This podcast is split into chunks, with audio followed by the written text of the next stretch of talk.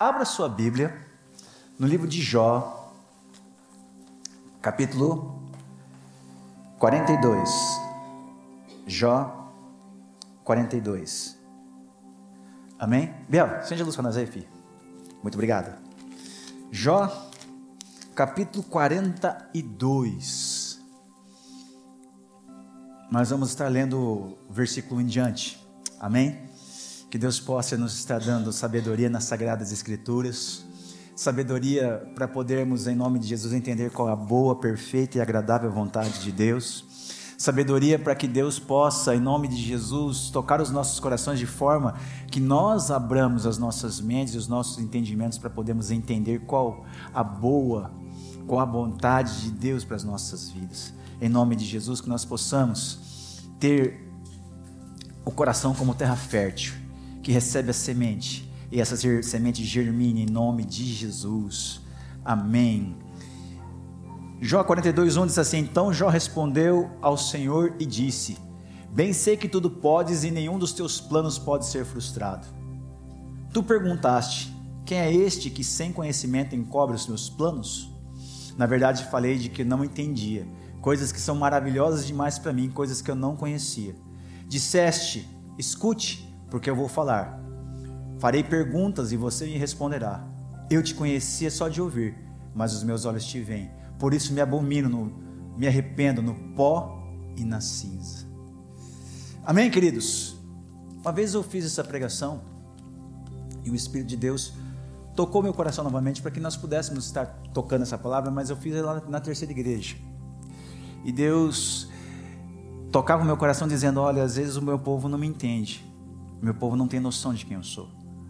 Às vezes o meu povo ele está tão bitolado nas más notícias, está tão alienado das, das realidades, dos milagres da vontade de Deus, da vontade soberana de Deus, do operar tanto no sobrenatural quanto também às vezes nas questões comuns, como por exemplo, se de repente eu precisar ir até os médicos para serem curados, para ser curado, perdão, para eu fazer uma cirurgia, glórias a Deus pela vida dos médicos.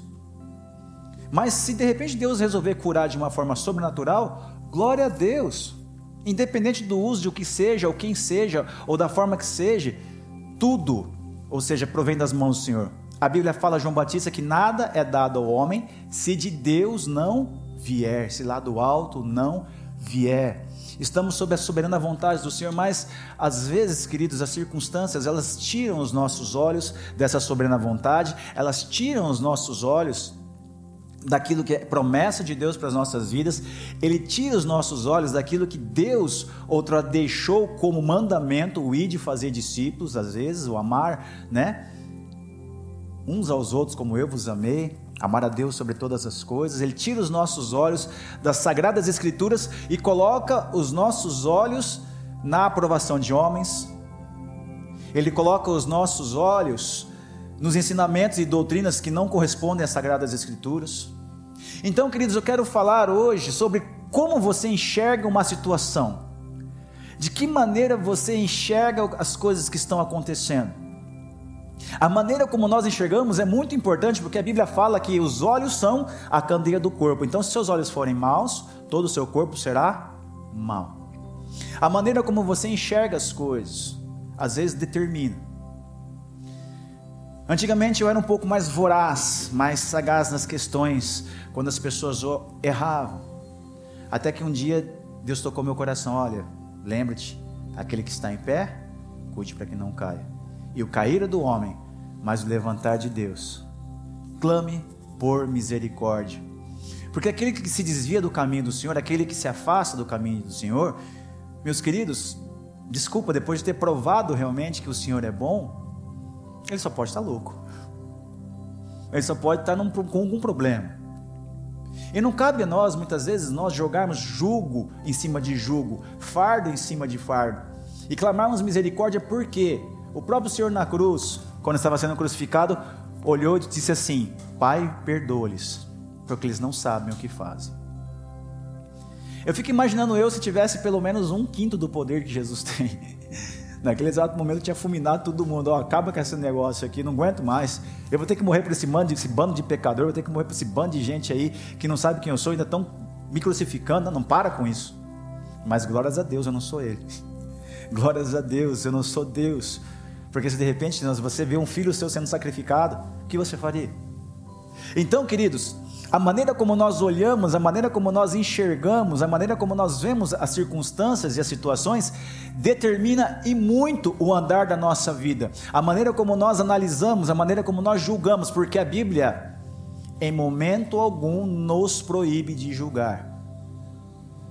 Tá?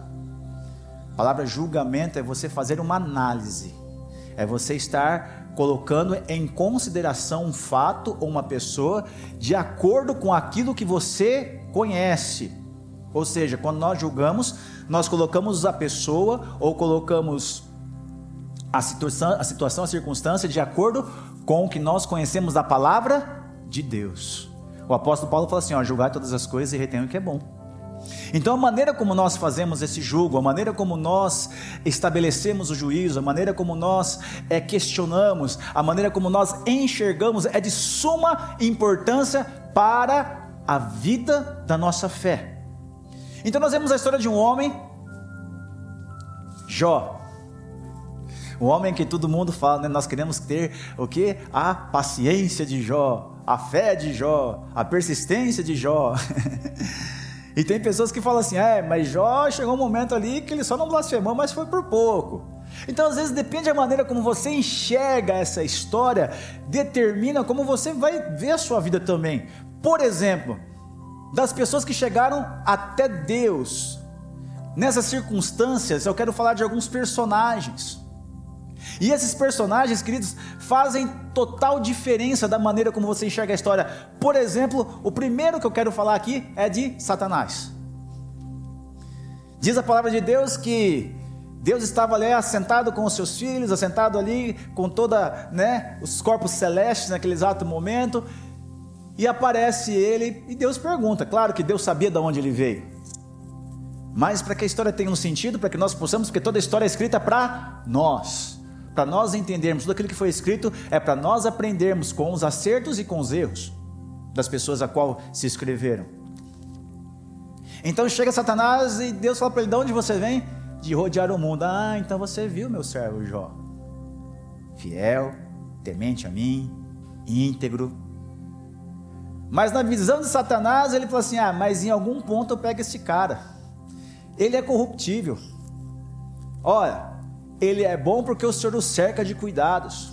Ele é bom porque o Senhor ali dá um, um alentozinho para ele. O Senhor deu riqueza, o Senhor deu bem, o Senhor deu tudo. Como é que ele não vai ser bom? Tira as coisas dele para você ver. Olha a primeira visão que nós temos. A visão de uma pessoa que muitas vezes não entende as circunstâncias, não, não entende Satanás de forma alguma. Ele não adivinha pensamentos, ele não sabe o que se passa no coração. Ele prevê através das suas atitudes o que você fala. Mas onisciente é só Deus. Então ele não sabia o que havia no coração de Jó, mas por aquilo que ele julgava e que ele via nos seres humanos normais, ele dizia assim: Ah, esse aí, se o senhor chegar e colocar uma tribulação na vida dele, tirar tudo que ele tem, ele vai blasfemar contra o senhor. Aí Deus falou: Tá bom. Olha a soberania de Deus. Toca em tudo dele, mas não toca nele. Aí vocês conhecem a história, né? Em um dia só perde bens, em um dia só perde animais, em um dia só perde os filhos, em um único dia acontece, só os mensageiros chegaram para trazer a, a boa nova. Na perspectiva de Satanás, como ele olhava aquela situação, agora ele vai blasfemar. Dizia ele: Olha, no saí do vento da minha mãe e no para lá vou voltar. Mas bendito seja o nome do Senhor.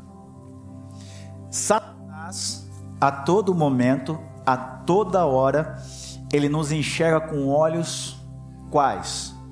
De pecadores. Deus nos enxerga com olhos de pecadores redimidos, lavados pelo sangue, santificados no Senhor, aleluia. Mas todas as vezes Satanás tenta fazer você esquecer disso. Ele tenta fazer você, nesse exato momento, quando você peca, ou quando acontece qualquer problema, você se esquecer que você tem um Deus bom e misericordioso. Então ele falou assim: olha, como até agora ele manteve, tratou, né, Jó a pão de ló.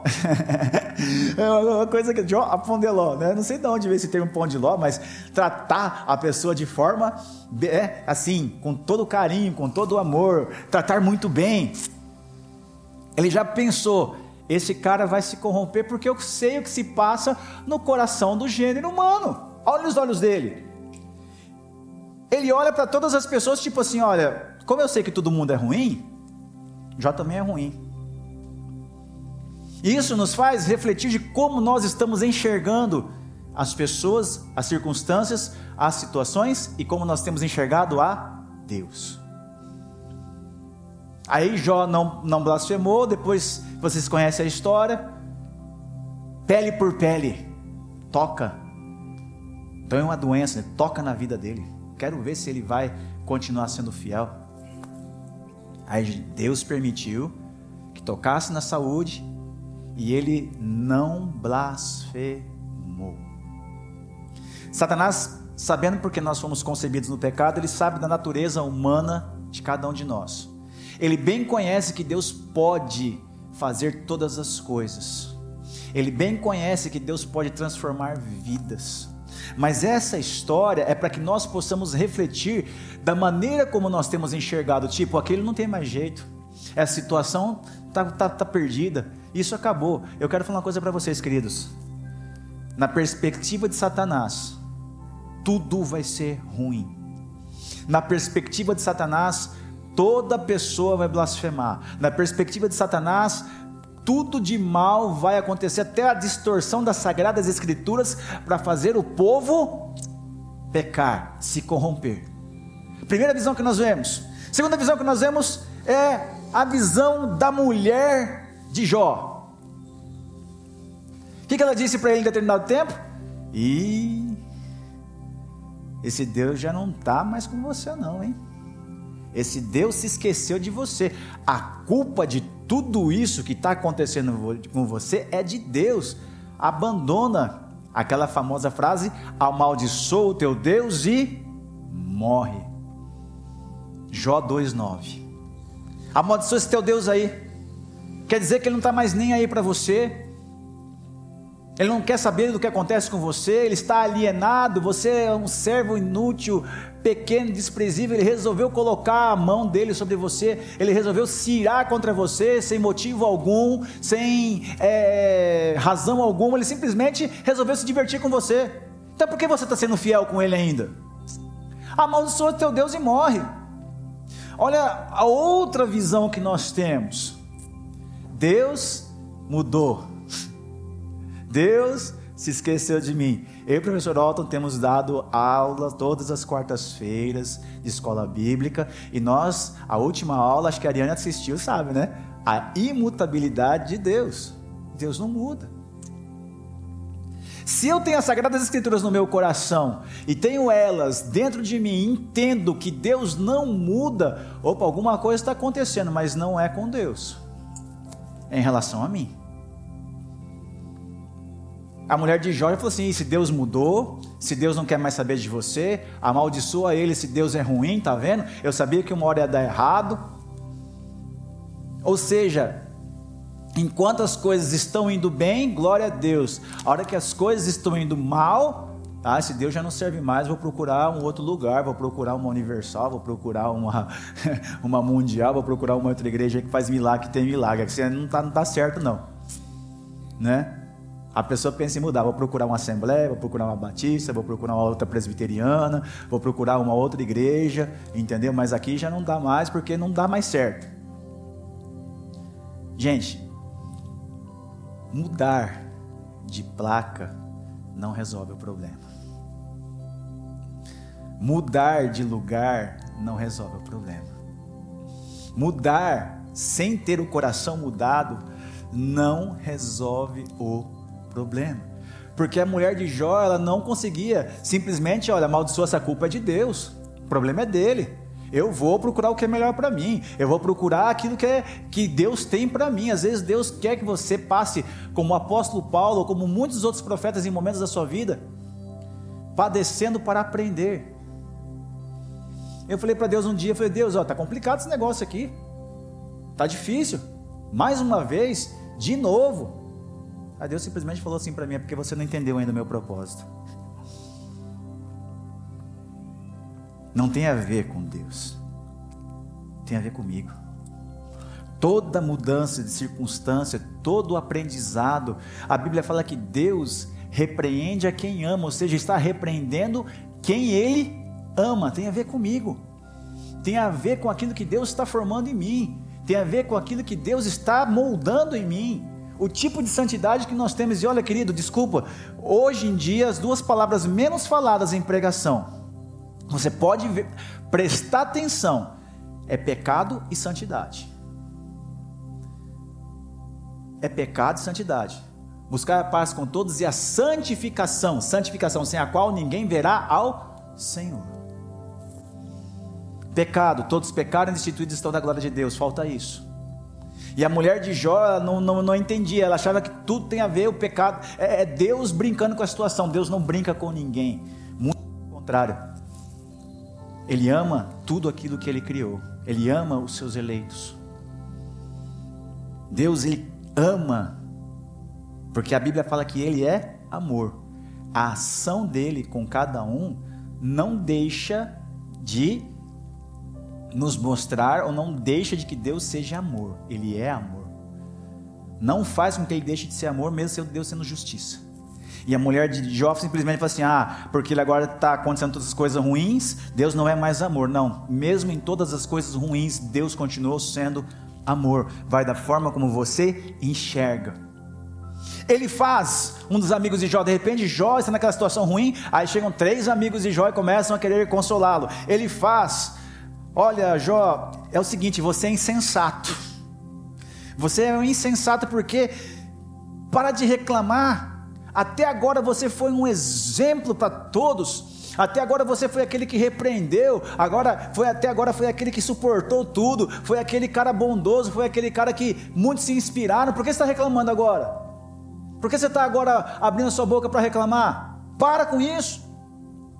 Olha, temos uma experiência observada. Eu observo, tá? Que falta você buscar Deus. Que isso aí é falta de fé. Que você está em pecado. Muitas vezes as pessoas que estão do lado de fora não conseguem enxergar a real situação. Por que, que os profetas do Antigo Testamento eles tinham tanta autoridade para falar? Porque Deus permitia que eles passassem por toda aquela situação difícil para eles, eles entenderem o coração de Deus. Jeremias, pega esse cinto aí, esse cinto podre. Coloca ele no meio de uma rocha ali e enche, deixa ele apodrecendo lá no meio das águas. Aí você veste esse cinto sai no meio do povo. Que isso, Deus, você está louco? Eu? Eu vou me sentir humilhado dessa forma? Que isso, o senhor quer me humilhar? Pois bem, agora você está se sentindo como eu me sinto? Quando você procura outros deuses? Você está se sentindo humilhado agora? Agora vai e prega. Vai lá, Jeremias, agora você pode pregar. Ai, Jesus, agora me esqueci do nome do profeta que se casou com uma prostituta. Oséias, obrigado. Estava na ponta da língua, mas sumiu. Oséias casa com uma mulher aí, uma prostituta, e tenha filhos com ela. Deus, o senhor está louco? Essa mulher simplesmente está saindo no meio da noite, está me traindo, está voltando para casa, tem um primeiro filho aí que chama-se Lohami, não meu povo, não é meu, o senhor quer que eu continue com ela? Aí Deus falou assim: agora sim, estou passando. Quando simplesmente o meu povo Israel me tem como Deus, me tem como Senhor e se deita com Baal, e se deita com Marduk, Moloque, Astarote, está se sentindo traído, não é assim então? Agora você pode pregar. Muitas vezes, querido, o que ele faz, fez, é simplesmente observar a situação por fora e não ter empatia com aquele momento que Jó estava passando. Então, queridos, em nome de Jesus, Nós temos aí Satanás que só enxerga que nós somos maus. Nós temos uma mulher louca, insana, que simplesmente fala assim: até agora estava bom, agora já não está mais, Deus mudou. E temos uma outra pessoa que não tem empatia. Às vezes, uma pessoa, quando está em depressão, meu querido, ela não quer que você chegue lá e fique ensinando ela o que se deve fazer. Talvez um abraço seria bem melhor. Talvez um chorar junto seria bem melhor. A Bíblia fala rir com os que sorriem chorar com os que choram. Às vezes uma palavra eu compreendo o que você está passando. No momento é bem melhor do que levanta daí, seu preguiçoso. Às vezes, querido, nós temos que saber enxergar e termos empatia com o momento. Ele faz não estava tendo empatia com Jó.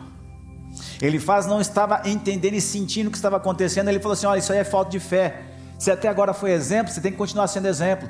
Quero saber não. Aí um outro amigo dele chamado Bildade. Jó, não reclama não. Deus é justo.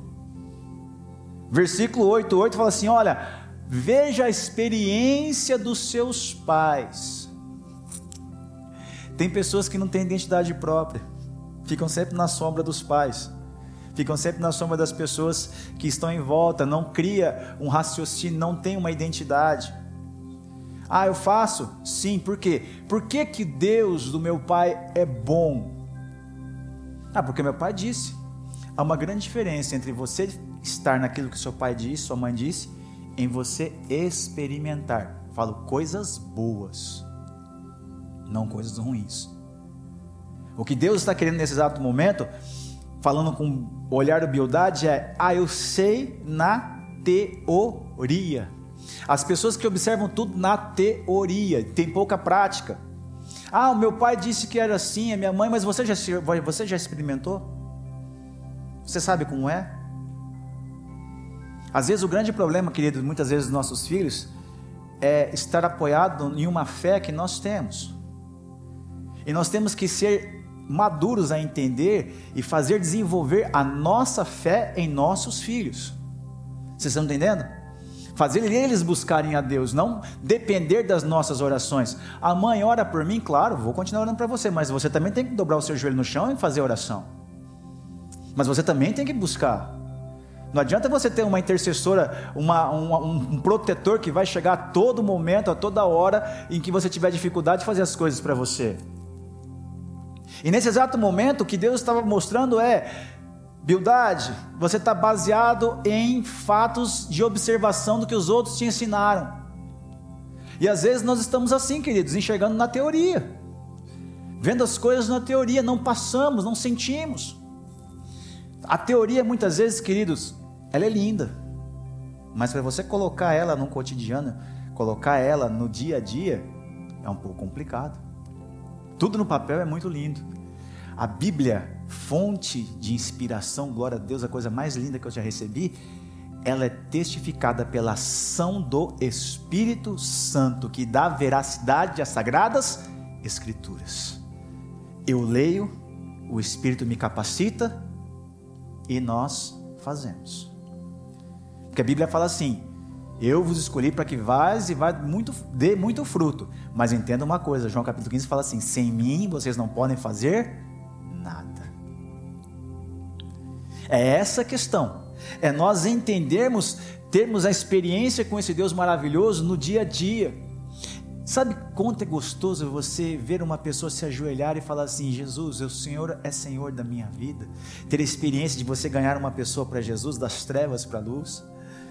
Saia da teoria, querido, querida, saia em nome de Jesus, comece a praticar as palavras que o Senhor disse. O que, que o Senhor Jesus fala? Aquele que fizer essas minhas palavras, que ouvir as minhas palavras e as fizer, ser considerado, vai ser considerado o homem prudente que construiu a sua casa sobre a rocha. Mas aquele que ouvir e não fizer, vai ser como um homem imprudente que construiu a sua casa sobre a areia. A palavra de Deus está aí para ser cumprida não somente lida, não somente observada. A palavra de Deus está aí para ser vivida pela capacitação e poder do Espírito Santo em nós. Sem o Espírito, nada podemos fazer, mas isso não isenta-nos de buscá-lo a toda hora, a todo momento, em todo lugar. Zofar, você está em pecado, Jó. Primeira coisa, quando uma pessoa está passando problema, tem uns camaradas aí que falam assim: como é que está sua vida de oração? Você está orando? Está lendo a Bíblia? Está jejuando? Cara, quando eu estou passando por um problema, em primeiro momento, a única coisa que eu não quero ouvir é acusação. E tem pessoas que já chegam acusando. Olha a forma como Zofar via as coisas, ele chegava já acusando. Ei, peraí, você está em pecado. Você está em pecado, tudo isso está acontecendo é por causa do seu pecado. Se arrepende. É claro que tem horas, meus queridos, que realmente a pessoa está colhendo o fruto daquilo que ele plantou. Mas seja todo homem pronto para ouvir, tardio e mais tardio para si irá. Ouve a pessoa primeiro. Ouve a pessoa primeiro, já não chega estabelecendo seu juízo, já não chega condenando, não. Ouve primeiramente a pessoa. Tenta analisar as circunstâncias. Mas Zofar é daquele cara, aquele irmãozinho que sempre fala assim: ah, vai orar perturbado. Você está em pecado. Aquele que não traz consolo, aquele que simplesmente fala. Mas Jó, versículo 12, capítulo 12, versículo 3, diz assim: ó, Eu tenho entendimento como vosso. A experiência que vocês têm é a minha experiência. Vocês não estão me consolando. Versículo 13, ó, vocês calados, capítulo 13, versículo 5, vocês calados são mais sábios. Às vezes, querido, o crente calado é muito mais sábio do que o crente falando. Às vezes, o crente orando é muito mais sábio do que o crente agindo. A Bíblia fala assim: até o tolo, quando se cala, se passa por sábio. Sabe qual às vezes o nosso problema? Meu problema, às vezes também? que eu peço misericórdia para Deus, falar demais e fazer pouco. Se eu cumprisse realmente metade daquilo que eu falava, estava ótimo. Um terço, estava ótimo. Esse é o grande problema. Eles falam assim: olha, gente, eu não estou precisando que vocês fiquem me acusando, ou falando, ou olhando com a perspectiva de vocês. Eu preciso agora, nesse exato momento, o quê? Ser consolado. O que eu preciso nesse exato momento aqui é a gente poder buscar Deus, é incentivar a buscar o Senhor, é se condoer com a pessoa. Mas eles estavam ali acusando: não, Deus é santo, Deus é justo, você, Jó. Jó, tem algo contra mim. Os amigos falam do que não entendem, de uma sabedoria alheia. Eu sou justo. Por que, que eu estou sofrendo? Aí chegou um outro amigo, depois dos quatro, um mais novo, mais jovem, cheio de vigor físico, cheio de alegria, chamado Eliú. Jó, você se achava justo, seus amigos te condenaram, mas eu não consegui refutar ninguém porque eu sou mais jovem. Mas ó, por ser mais jovem, eu tenho bom senso. Reflita nas maravilhas de Deus. Reflita o quão grande é o seu Senhor. Cara, o cara está passando por um momento tão difícil, está tentando sair daquela amargura e às vezes a pessoa sabe, existe uma grande diferença entre você ser otimista e você ser imprudente. Nesse exato momento aqui, queridos, esse amigo de Jó Eliú estava sendo imprudente. Temos que sempre sim sermos otimistas, mas nunca imprudentes. Pessoa imprudente, aquele que fala sem ter base nos fatos, sem ter argumentos. Ah, olha para as coisas de Deus, agradece sempre. Gente, ter um coração agradecido a Deus, não necessariamente faz com que em todo momento a gente venha agradecer. Existem momentos de dor. Não estou falando que isso é errado, mas a questão, às vezes, você expressa o que sua alma está sentindo. E nesse exato momento, puxa, eu não tenho paz em falar assim, eu te agradeço por isso. Por mais que eu esteja errado, mas às vezes nós temos que entender também como uma pessoa está passando. Não é simplesmente alienado, falar assim: ah, cheguei na alegria, vamos aqui, vamos levantar, oh, que dia lindo. Calma, gente, às vezes um consolo é melhor do que uma palavra positiva. Como ele era jovem, estava no espírito, no fulgor, ah, Jó, mas ele estava falando com um homem de mais idade, sem respeito algum.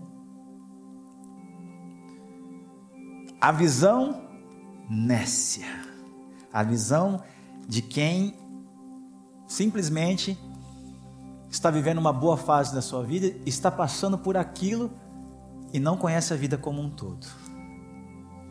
Qual visão que você tem enxergado a vida? Qual visão que você tem enxergado a Deus? Qual visão você tem enxergado a sua perspectiva? Com que visão você tem enxergado todas as coisas? Versículo 40. Agora nós vamos enxergar na perspectiva de Deus. Capítulo 40, perdão. Jó, quem é você? A Bíblia fala que Deus aparece como um redemoinho na presença de Jó e faz a seguinte pergunta: Você está reclamando tanto, você está me questionando tanto? Deixa eu perguntar uma coisa: Quem é você? Não foi dessa forma, mas ele fez a seguinte pergunta: Jó, onde é que você estava quando eu fiz o mundo? Onde é que você estava? Vem cá, Jó. Deixa eu te ensinar uma coisa. Aí Deus começa, Ele mesmo a ensinar a Jó. Ele mesmo a falar com Jó. O que eu entendo com tudo isso? A Bíblia fala assim: Vinde a mim todos vós cansados e enfatigados, e eu vos aliviarei. Tomai sobre vós o meu jugo, que é, que é, que é leve, e o meu fardo que é suave, e aprendei de mim que sou manso e humilde de coração, e encontrarei descanso para as vossas almas. Sabe o que eu tenho aprendido? Quem que sou eu para que o presidente venha aqui nesse exato momento e, e venha me visitar? Ele me conhece. Quem sou eu para que o presidente dos Estados Unidos venha aqui na minha casa tomar alguma coisa, me conversar? Ele nem me conhece, nem sabe que eu existo.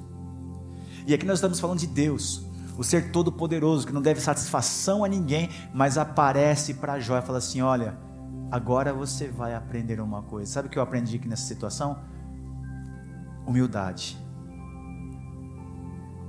Jó, eu estou sendo Deus Estou vindo na tua presença. Tenha humildade. E Deus, em Cristo Jesus, se tornou humilde. É humilde.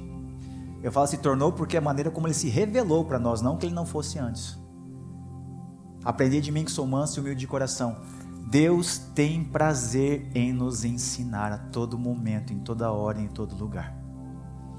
Deus tem prazer em, enxergar, em chamar-nos para uma conversa. Vem cá, filho, deixa eu, eu conversar com você. Deus tem amor simplesmente para olhar para um homem prosperar, mas mostrar para ele que a maior prosperidade que ele tinha não eram os bens que lhe eram atribuídos, não era a qualidade ou a sabedoria, mas sim era o Deus que presenteava. Sabe qual era o relacionamento de Deus com João antes? Era aquele mesmo relacionamento que todos os dias você está na sua casa, aí de repente chega um presente na sua porta. Aí você vai lá, nossa, que presente lindo. Aí você leva para sua casa.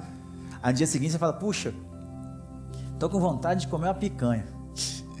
Aí no dia seguinte você chega na porta da sua casa, tá aquela picanha bonita lá, né? Oh, que coisa bonita! Aí você entra. Aí no dia seguinte você fala assim, nossa, eu tô precisando de um dinheiro para pagar umas contas. No dia seguinte aparece o dinheiro lá, você fala, uau! Todas as coisas estão acontecendo, todas as benesses que eu não mereço, porque eu não estou trabalhando para isso, estão acontecendo. Às vezes nós pouco nos preocupamos em entender o coração ou querer conhecer a pessoa. Jó, ele temia Deus, mas ele mesmo diz: Eu te conhecia de ouvir falar, pelas benesses que o Senhor me dava, porque os meus pais me ensinaram, porque eu aprendi através, mas eu não tinha uma experiência de estar contigo, de te buscar e te ver realmente. E Deus estava aparecendo naquele exato momento dizendo: Prazer, Jó, de todos os tesouros que você tinha, eu sempre fui o maior. Mas aqueles tesouros você perdeu, eu não.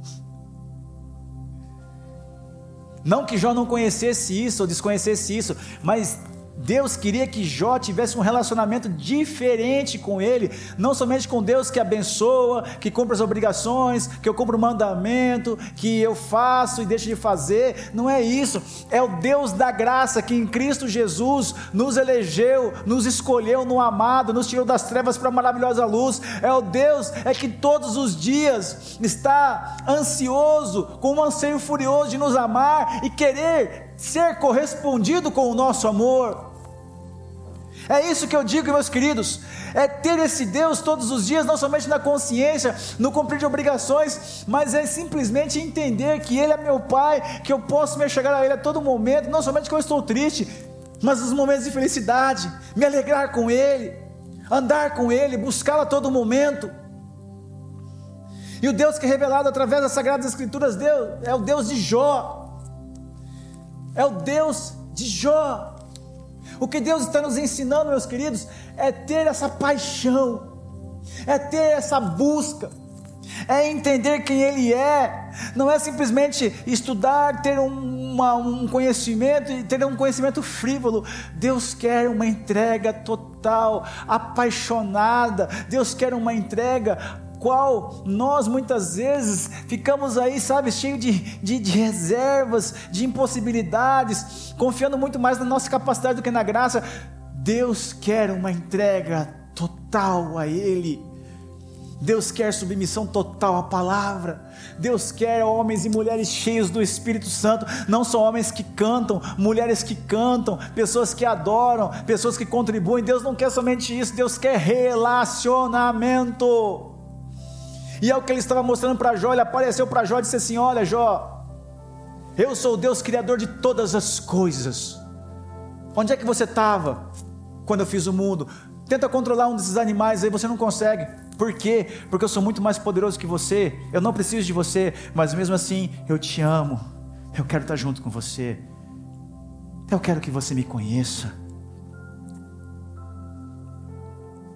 Se o livro de Jó acabasse aqui para mim,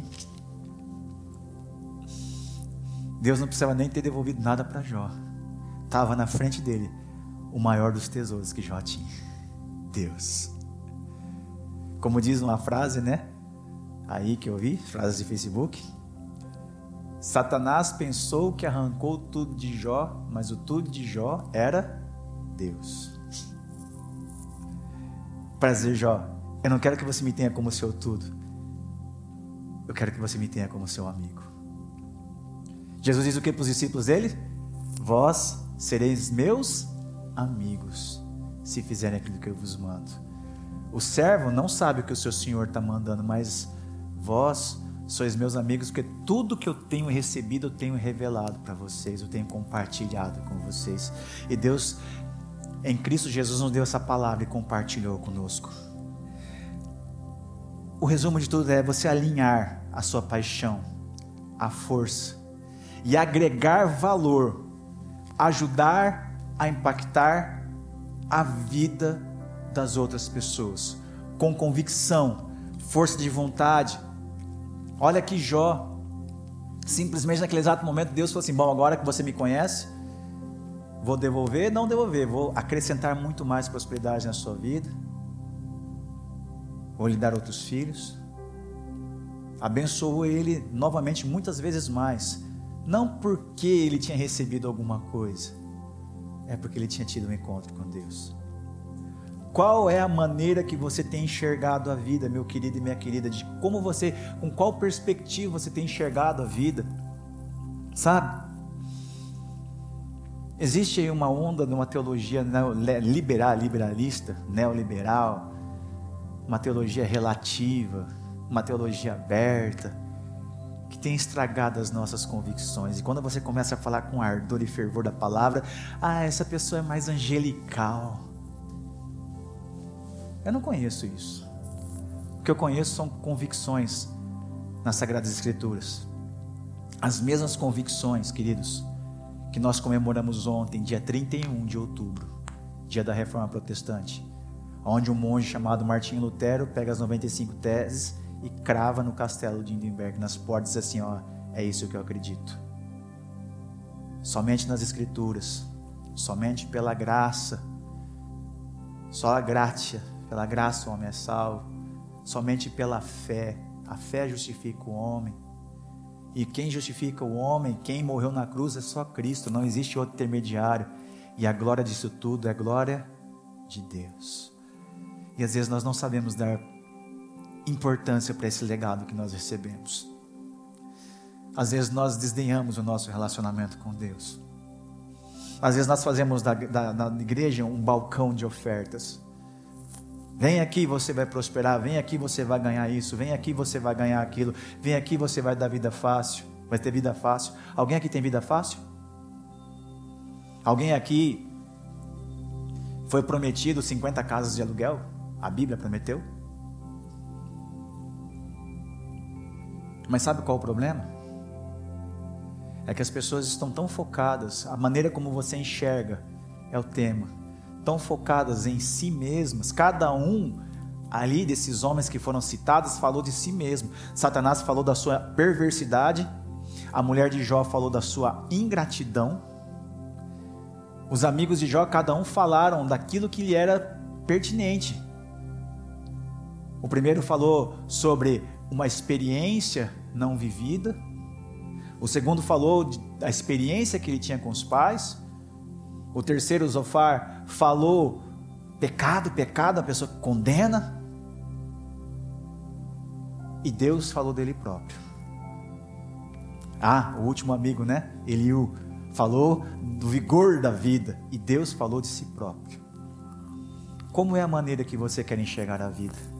Através das notícias através das coisas que não dão esperança, não renovam seu coração, ou através das sagradas escrituras? Qual tem sido a lâmpada para os seus pés e a luz para o seu caminho? O que tem guiado o seu norte, o que tem te dado paixão? Cara, sabe o que tenho, tenho desejo, que eu tenho vontade, muitas vezes, é de voltar a alguns momentos do passado, de abrir as Sagradas Escrituras. Eu tenho o pastor amado Carlão, e ele abria as Sagradas Escrituras na minha frente todas as vezes que ele abria, ele chorava. Se emocionava. E eu ficava emocionado de ver aquele homem abrir as Sagradas Escrituras e chorar em cima delas. Eu tinha um outro pastor, falecido, pastor Jamil. Ele dizia assim para mim uma vez, ele falou assim, costumou todas as vezes que eu vou fazer minha meditação, sabe o que eu faço? Eu abro a Bíblia em cima da cama, eu me ajoelho e falo: Deus, aqui está a tua palavra e aqui está o teu servo pecador, que não é digno dela. Fala comigo. Você está entendendo, queridos? Essa questão do relacionamento com Deus, esse amor de você poder realmente enxergar a vida com a perspectiva bíblica com a perspectiva das notícias de Deus desse livro, queridos, que é muito mais atual do que nós imaginamos e pensamos. A palavra de Deus está muito mais atualizada que o jornal de hoje. E o Espírito que dá vida, queridos, em nome de Jesus, as Sagradas Escrituras, habita a todos aqueles que creem. Você crê em nome de Jesus? Você crê nisso? Que o Espírito Santo habita em você, que você realmente é pessoa lavada, remida pelo sangue do Cordeiro, e por mais pecado que às vezes nós possamos deslizar, Ele está ali pronto a nos perdoar como advogado. Não é com aquele perdão tipo assim, ah, tudo bem. Não. A Bíblia fala que o amor de Cristo nos constrange. Porque um parafraseando, morreu por muitos. Cara, ele era inocente. E ele morreu por mim. Era aquela cruz era minha. Vocês entenderam essa questão, meus queridos, do relacionamento com Deus? Que o relacionamento com Deus te aproxima muito mais de Deus, te faz você querer e ser mais grato a Deus, querer ter menos mágoa, querer ter mais paixão, mais alegria. Cara, às vezes eu estou em casa, eu levanto de manhã e falo assim: Deus, eu não, não sou merecedor, eu não sou digno. O Senhor pode me arrancar dessa terra, fazer o que quiser comigo. Aí Deus fala: Eu te amo. eu te amo. Eu amo você porque eu sou amor. Sabe qual é o privilégio de você ser escolhido por Deus e falar da graça dele? Não somente por salvação, mas poder estar aqui na frente, poder experimentar a maravilhosa graça de Deus. Esse ano, agora estou revelando, mas poucos souberam que eu passei por uma depressão e muito grave. Quem foi o primeiro que diagnosticou isso foi o Otto. Passou ele e falou assim: Passei por uma depressão. Quem perguntou, a primeira pessoa que me perguntou foi ele. Porque eu tentei esconder o máximo que eu pude, tentando me reerguer, e foi difícil. Às vezes eu chegava a falar para Deus: Deus, o que está acontecendo? De me sentir indigno. E muitas vezes me ajoelhar e não ter resposta alguma de às vezes não ter convicção nenhuma, e só lágrima, lágrima, lágrima, lágrima, e não ter vontade de sair da cama.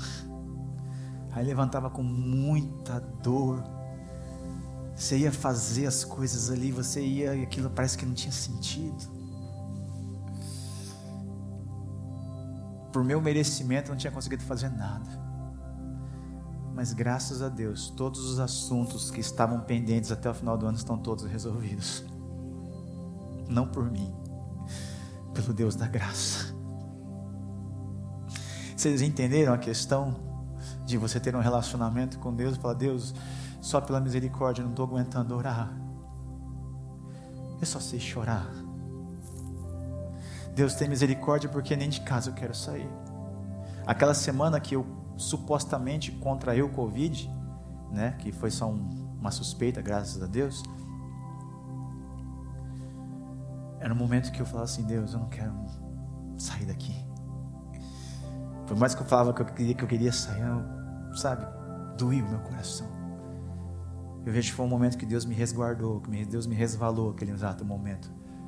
Até essa febre que eu passei foi para a glória de Deus, olha isso. Todos os assuntos pendentes, a Deus, está complicado. E meu coração dolorido. E documentos pendentes.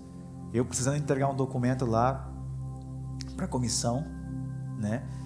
Executiva ali da cerca da minha candidatura licenciado ao pastorado. E os documentos não chegavam, não chegavam, não chegavam. Chegou aos 45 do segundo tempo. tudo, tudo Deus, tudo Deus. Somente a graça de Deus. Só a graça, só a graça de Deus. E a glória é só para Ele. Eu não podia fazer nada pelas minhas forças. Eu não podia fazer nada pela minha dedicação, pelo meu empenho. Eu não podia fazer nada pela igreja mas Deus estava agindo. Era o que Deus estava passando para Jó. Você não está fazendo nada, mas eu estou fazendo tudo. Era essa mensagem. Olhe dessa forma, Jó, como totalmente dependente de mim. Olhe dessa forma, Jó, como aquele que é dependente, mas não é somente o que manda e o que obedece, mas eu quero ter um relacionamento contigo. Olha para mim como aquele que quer ter um relacionamento com você. E é isso, meus queridos. É isso que nós essa noite temos que entender da parte de Deus. Que Deus quer esse relacionamento, que Deus quer realmente, realmente essa rendição, mas não é uma rendição simplesmente porque eu estou mandando, é porque eu estou compartilhando quem eu sou com você. Ele pode mandar, ele tem autoridade para isso, mas ele está compartilhando quem ele é conosco. Ele compartilhou muito dele em Cristo. E Ele quer que você tenha experiências com as Sagradas Escrituras. Nós não podemos nada, mas Ele pode tudo. A Ele uma salva de palmas em nome de Jesus, porque é dele, é para Ele a glória dele. A glória dele. Nós não podemos.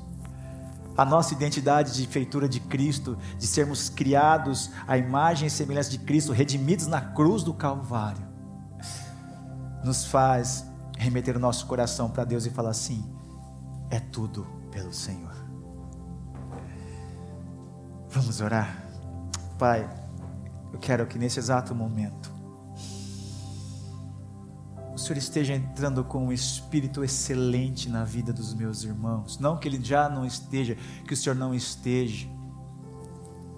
Não que o Senhor já não esteja na vida dele, o Senhor está mas eu falo, Pai, a excelência de não deixar Deus, o teu espírito, Pai, se entristecer, apagar com o pavio que fumega, mas reacende, Deus, essa chama de relacionamento e, e faça com que os meus irmãos enxerguem como o Senhor enxerga, não como o Zofar, Bildade, ele faz, não, não com a mulher de Jó, não como Satanás, porque muitas vezes a visão, ó Pai amado e querido, de muitas igrejas tem sido mais uma visão satânica do que uma visão do reino. Em nome de Jesus, Deus nos ensina a enxergar, nos ensina, Deus, a estar na tua presença, nos ensina a te buscar, nos ensina a dizer que a glória é somente do Senhor. Pai, em nome de Jesus, que essa consciência de reforma, Pai, de rendermos totalmente ao Senhor e saber que o Senhor tem todo o poder para fazer o que o Senhor quer, é essa consciência que eu quero nos meus irmãos, a consciência que o Senhor nos disse, Pai, de render graça somente a Ti, glória somente a Ti, amor somente a Ti, é esse relacionamento que nos faz viver, que nos faz pulsar, que nos faz, Pai amado e querido, a cada dia mais temos vontade, Deus, é um objetivo, é sermos seres, ó Deus, pessoas, ó Pai, intencionais, que sabem que estão vivendo para a Sua glória, vivendo para viver o Seu amor, independente da circunstância, se estão doentes, ó Deus, se estão saudáveis, se estão ricos ou pobres, ó Deus, a glória é toda Sua, não é de mais ninguém, a glória é toda Sua, e isso é que nos consola porque nós não temos tido um Deus inconsequente, um Deus nécio, um Deus, ó Deus, que nós produzimos com as nossas mãos, mas temos Deus, Pai de Jesus Cristo, que entregou o seu Filho para que tivéssemos vida eterna, aleluia, e é por isso que nós estamos aqui, queridos, em nome de Jesus. Eu convido você a ficar de pé.